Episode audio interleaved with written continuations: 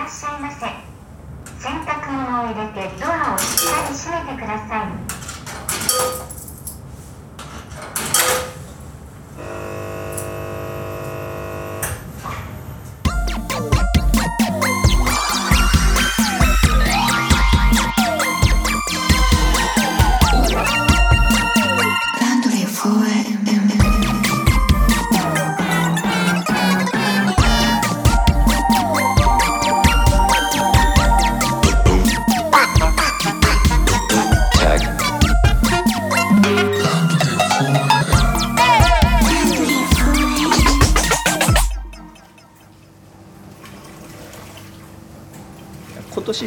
すごい大事な2つやったじゃないですか。あの作品っていう意味では、アルバムという形でこれまでのものを編集し直したし、今の商談会では自分のアーティストとしての歴史を編集し直したっていう2つの大事なことやったってことだよね。そうなんですいや それは忙しいよって思う。アルバム出してよかったなってすごい、あ感じた、うん、あー。感じましたあそれねねちょっと具体的な言葉で聞きたいかも。あの僕こう遠目に見てて当然こうシングルカットを毎月のようにしていくアーティストである国うんうんうんねかつインターネットで活動してるって言ってやってきた人がうん。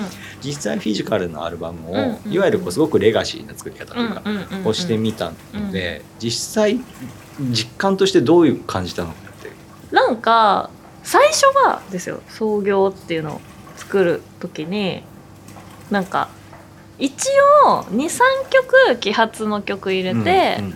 あとまあなんか5曲ぐらい書き下ろして、まあ、ええ普通のアルバムとして出そうかなって思ってたんですけどちょっとテクニカル的にはその ISRC ナンバー問題そのリマスタリングすると新しいナンバーが付与されてしまったりとか、なんかそういうことが起きちゃうしなんかその面倒くさいんですよとにかく管理が。うん。でそのせっかくそのシングルとして書き下ろしてもらった、えっと、ジャケットのしあの絵とかも、はい。なんかばらけちゃったりとかするし自分のカタログがまあネット上でごちゃつくはい。問題があったからこれ結構難しいなと思ってでクレジットもなんか上限があったりとかして入れられないとかってなって困ったなと思ったのでなんか分かったみたいな今までのやつをブンってまとめて、はい。もうフィジカルオンリーで、うん。で Spotify はちゃんとプレイリスト作るから、はいはいはい。これで聞いてもらおうみたいな、うん素晴らしい。でしたんですよ。もともとはだからその、まあ、テクニカル上の問題うん。っていうのと、えこれめっちゃ省エネじゃない？ってなって。確かに確かに。そうだね。もうほぼほぼ、まあ、マスタリングのチェックするのと、まあ、新曲1曲ナイトセッションのあのプロデュースするだけで1曲プロデュースしたらアルバム出たぜみたいな、うん。最強ってなったんですよ。いやストックがある時点ですごいんだけどね、普通考えると。うんまあでも確かにそう。まあまあまあまあそうなんですよ。超省エネで。って感じだったんですよ。へー。そのテクニカル上の問題もあるしもう忙しすぎて何曲も作ってっていうのも超しんどいしじゃあもうベストにしちゃおう。うん。楽だし。うん。うんって思ったんですよ最初、ん。そこですごく良かったのがそのやっぱ5曲ぐらい新曲を作るとものすごいお金かかるんですよ、そうですね。そのまあミュージシャンにお願いをしてスタジオを取ってレコーディングをしてってすごく時間もお金もかかってしまうので、そのものにする時に、うん。そのもの自体のコストをカットしないと利益が出ないんですよ。そうだね。そうただ今回はリマスター代マスタリングを、まあ、ヤスさんって方にお、ね、もう大好きなんですけど、お願いをしてアルバム用のマスタリングをしてもらうってこととあとあの絵も、うん。もうあのアラさんのはい。私のやつを使いたいはい。あの思いがあったので実はねあのなんだっけあ今のアーシャと同じあのはい。絵も、はい。実はそのディストリビューションだと登録できないんですよ。あそうなの？そう同じ絵だからダメって言われちゃうんですよはあ狂ってるね。狂ってますよよね、うん。なんでお前が決めんだって感じじゃないですか、うん。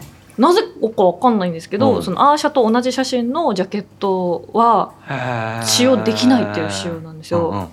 それもなんかすごい嫌だと思ったから、うんうんうんうん。フィジカルオンリーだったら使えるってなって、でもしかしたらこの先そのアーティスト写真、うん。あまああれは肖像画ですけど、はいアーティスト肖像ってそのもしかしたら変えなきゃいけないタイミングが来るかもしれないんですけど、うんうんそのアルバムのジャケットとして使ったらずーっと残るじゃないですか。うんうんうんうんうんがやっぱそういうものにしたくてそのあの作品そうあの作品がもうあまりにも気に入ってるので自分のそのうん肖像画ですけど、でなのでやっぱものとしてきちっとずっと残る形で残すって決めたんですよね。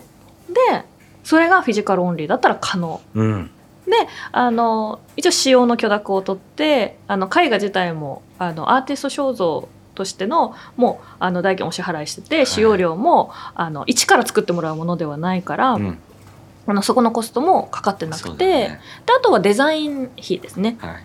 しばっちゃんっていう お友達にやってもらったんですけど、をかけてそれで OK だったんですよ。そうだねだから竹紙にチャレンジできたんですよ、竹紙ってやっぱ普通の紙よりもずっとずっと高価だしであの薄さが厚さが足りなかったから合紙にしちゃったりとかして、合紙になきゃいけないよ そうで特色入れてとかでなんかお色こうも取ってとか言ってであの国内の近いあの、はい。品質もいい印刷会社さんにお願いをすることができたので、やっぱプロダクト自体のにコストをかけることができるようになったんですよ。はいだから結構その最初はテクニカルな問題とかやっぱすあの、まあ、労力をかけずに出した方がいいんじゃないかって決めたことが、どんどん新しいチャレンジとか、うん。品質を高めるっていうところにつながっていったっていうのがーすごいね。そうなんですよ。わかるわかる。でそれで竹紙でパッケージ作ったらその竹紙の中のか人からご連絡来て、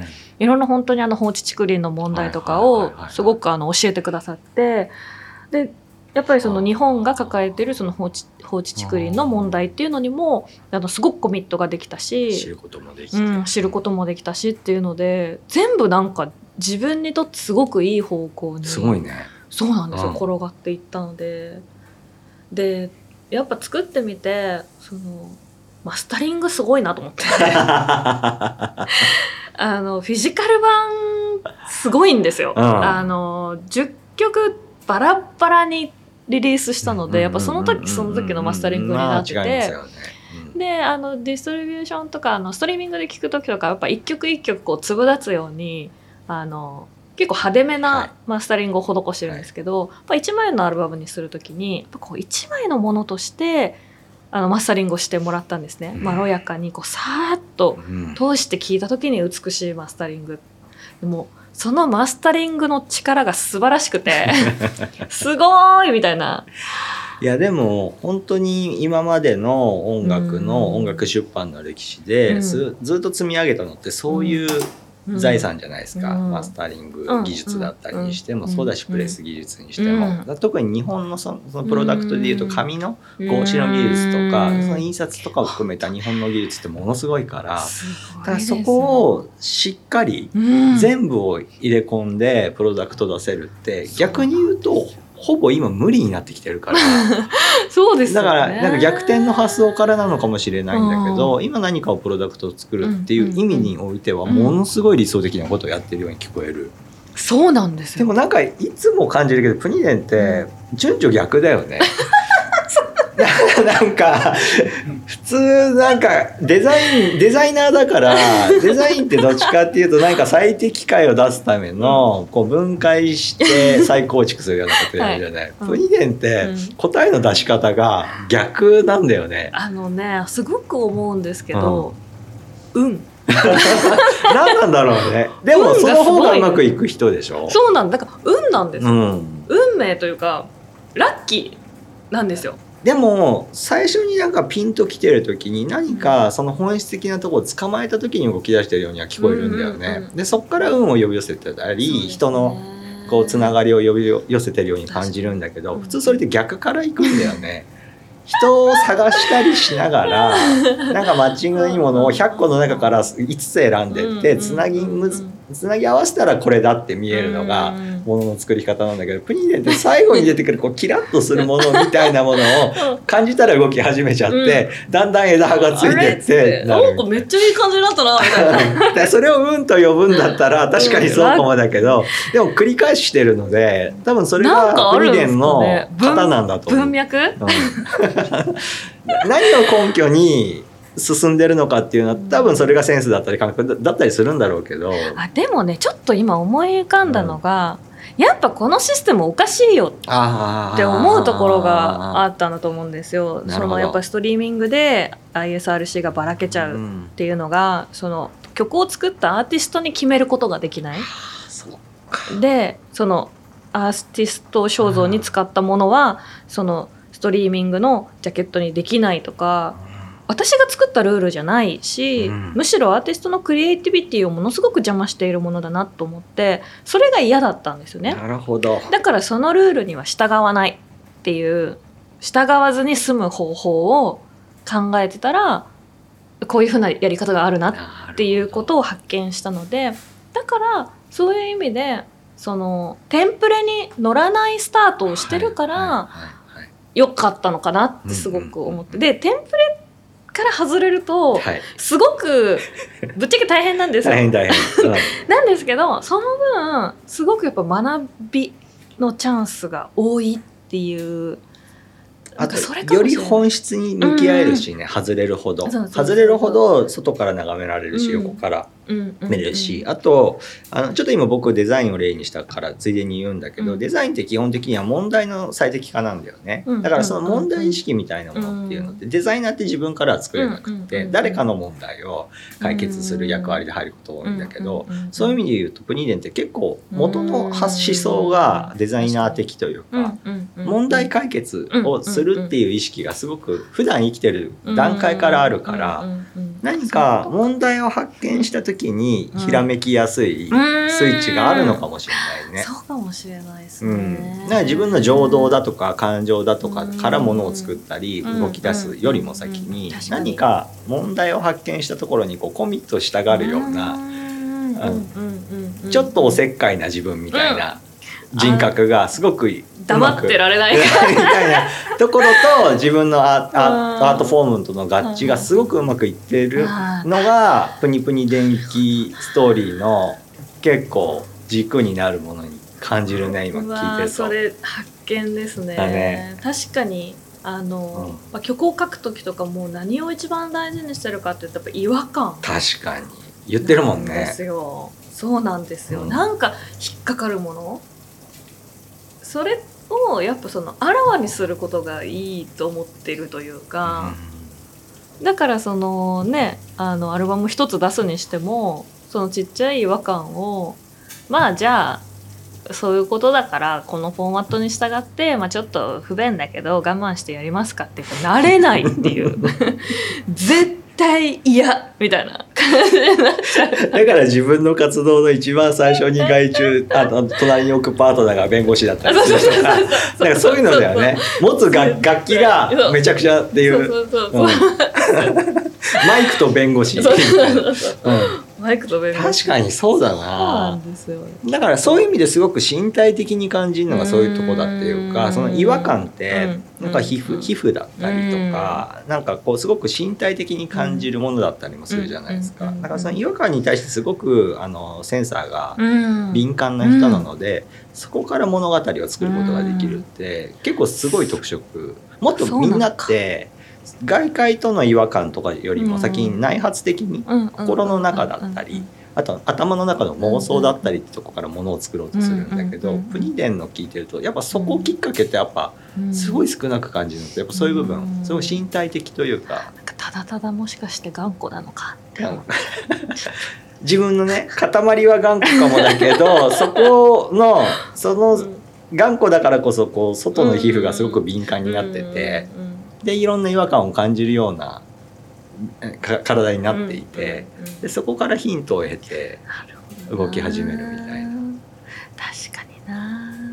面白いやっすね。違和感から始めて動くから当然ユニークになるよね。その外れるから。違和感から感じて動くから当然システムから外れる。ってことは当然ユニークにならざるを得ない。いいみたいな。でそこでいろんな解決策を練っていくと、うん。やっぱりすごくユニークなものを引き合わせてって、でやっぱできたものがユニークになるっていう、すごい逆説的だけど、むっちゃアーティスティックなことやって いや面白い。いやはじなるほどなと。自分なるほどなってすごい思いますね。いや僕もなんか初めて考えた。うん、こうやってカンバセーションじゃないと言葉にできなかったけど、うん国での特徴何なのかなってやっぱずっと考えるんだけど、うん。なんか今言ったようなことがすごく近い気がするっていうか、流せないっていうね。流せない。なんだろうね。なんでなんで？って思ったら捕まえちゃうんだろうな。なんでじゃーって。あそうあそうだね。なんでこうなんじゃでよくさあの怒りをモチベーションにしてうん。創作をするアーティストって、うん。まあ、古来からすごくいるけどうんなんかビーネってその怒りには感じないんだけど、うん。だからやっぱその違和感っていうのがすごくしっくりくるっていうか、結構ね好奇心の一部だと思ってるんですよ。うん。いやほんとそうだね。これなんでこうなんだろう？みたいな。まさに。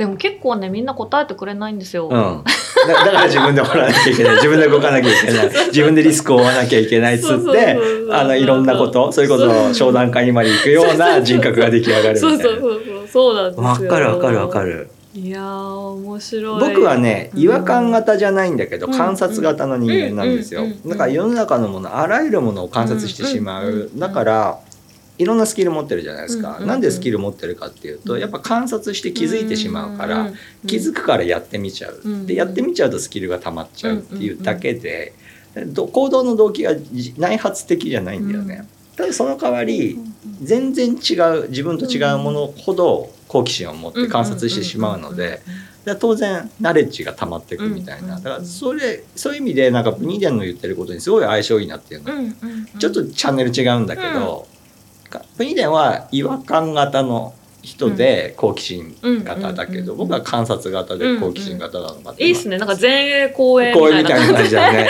私るがなんかす。ごいなんか前に出て石膏みたいな。石膏して「あこれおかしいっす」みたいな。そう「なんでじゃ?」みたいな感じになる。でちゃんとやっぱ感情とアジャストして違和感感じる人だからやっぱアートで作品作れる人だと思うし、うん。僕はやっぱり感情と結びつかないんですよ。観察だから。だからやっぱデザインする人なのかなと思って、そうですね、そのやっぱ違和感のもとをすごく探る？みたいな。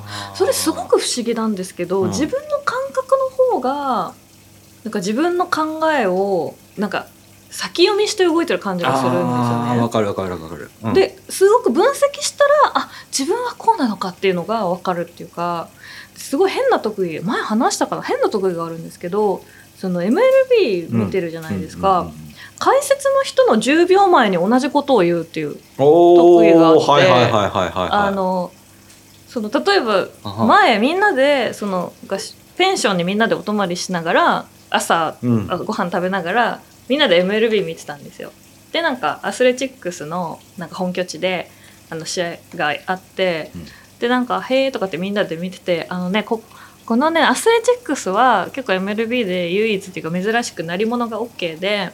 うん上の方にねなんかあの太鼓叩いてるおじさんがいるんだよって話をした直後に その話になってでみんなが「うわー」みたいな。キモってキモみたいな「早っ」みたい。な同じこと言ってるとか言って。そういうことが1回じゃなくて結構起こるんですよ。うんうんうんうんうんうんそう。いやだからプニデンがそれ言うと不思議じゃないっていうか いやなんか基本そういう、だからやっぱ身体型なんだと思う。あのよく感情が起きる手前にもうすでにうん。体は動くとかってあるじゃない、だからそれと一緒で多分その予感だったり、うん予感みたいなものっていうのにすごく従順に行動してる人だからできてるじゃないですか。本当にそうでであのなんかね多分その MLB の試合とかをずっと、まあ、特に NHKBS とかで見てるんですけど、うん。そうしてる間に多分なんか番組の構成上おそらくこれが来るだろうなっていうのが分かってるんじゃないかなと思うんですよ、はい。自分の頭の中はい。とか、こういう話の流れだときっとこっちに行くだろうとか、この今映っているもので起こっていることをきっと彼らは説明するだろうなっていうのがもしかしたら自分の中にうん。無意識のうちになんか刷り込まれててそれを10秒早く言うっていうでもさジャズってそういう音楽じゃん。そうですね。そうですね。確かに。基本的に全体の流れがこの先こうなるであろうっていう確かに確かに10秒前に10秒後の流れを作っていってる。それか。だからそ物ののか。物の流れの解釈の仕方がそういう捕まえ方なんだと思うんだよね。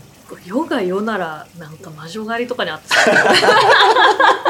こいつみたいな。いやただあの特殊技技能みたくなっているんだけど、基本的な人間の行動ってそうなんだと思うんだよね。きっとそう。でもやっぱり思考優先だったり、ロジック優先だったりあとシステム優先になりすぎてるから人はそこに気づかないだけで、あの身体反応を含めて人って基本そうやって生きてるはずっていう、うん。うん。ね、きっとみんな予想しくしてるはず。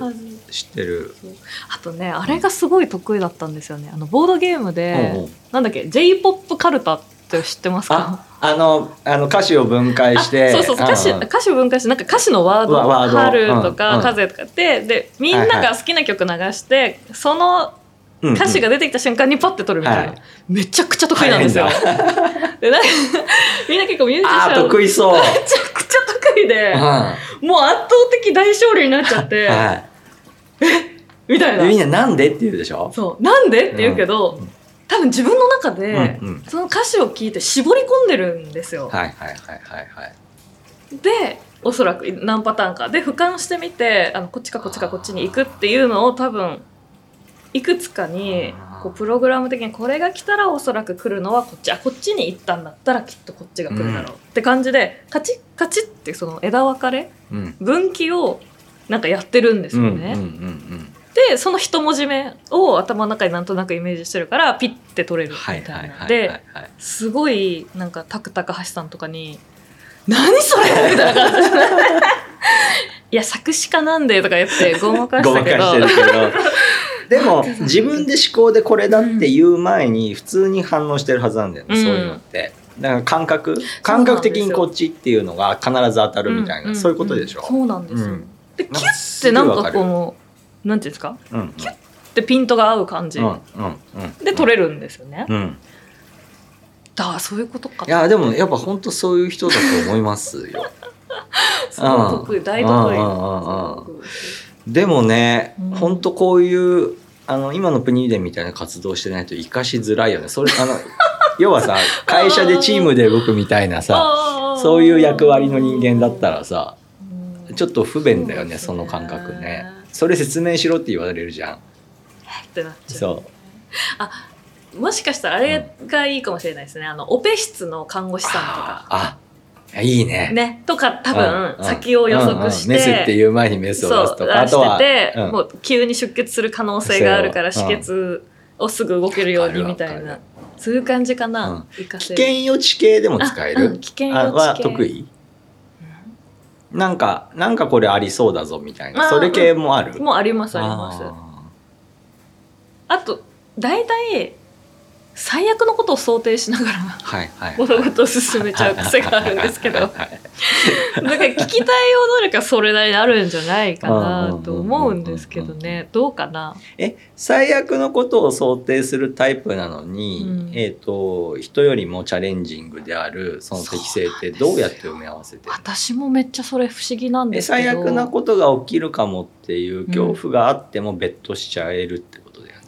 そうなんです。もうなんて言うんですか？極論もうこれが起きたら自分にはどうしようもない。はいはいはいはい、はい。っていうところまで考えるとはい。いけるってあ感じですかね。ああれだ。死ぬこと以外かすり傷とは違う。なんだけど、うん。あの死ぬっていうことよりもこうなったらもうどうしようもないからいいやっていう、いい割り切りいい割り切り。型だよね。そうです。ああそっか。面白い。そこの思考方法はすごくうんいいと思うしあと逆にそれができなくってただ怖いで止まっちゃううん。ので悩む人もいたりするのからすると、うんだからやっぱ最悪から想定して動けちゃうっていうのっていい tips だよそうですね。でもなんか理由の根拠は全然反対な気がするっていう。そのそのちょカルタ的直感は僕はないんで。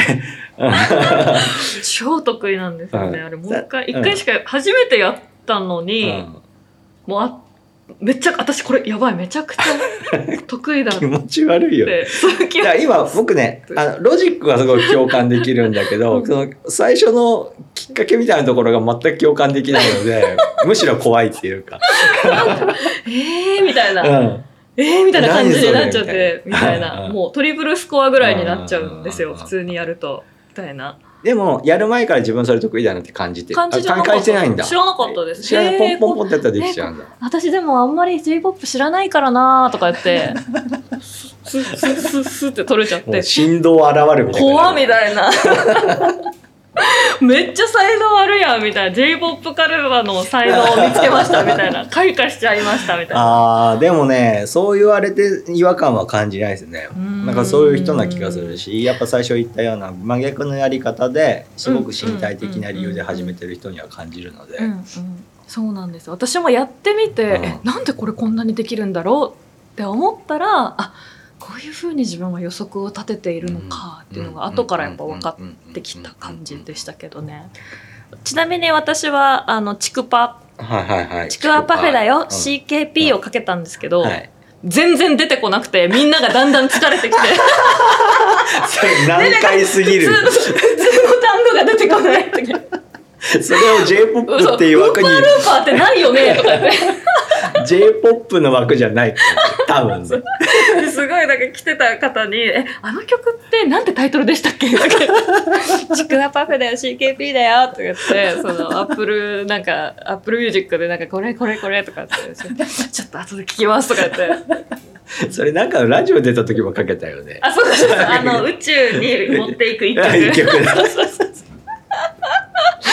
そう困そう。困ったらチクパかけるんでね私もうチクパ大好き。それって持ち込むんですか？ライブラリーって先方にはなかったでする普通にあありました。あるんだ、うん、あってあのお送りしたらかけてくださって、えーえー。メフラスコのお二人がねはーってなってて とっても面白かった。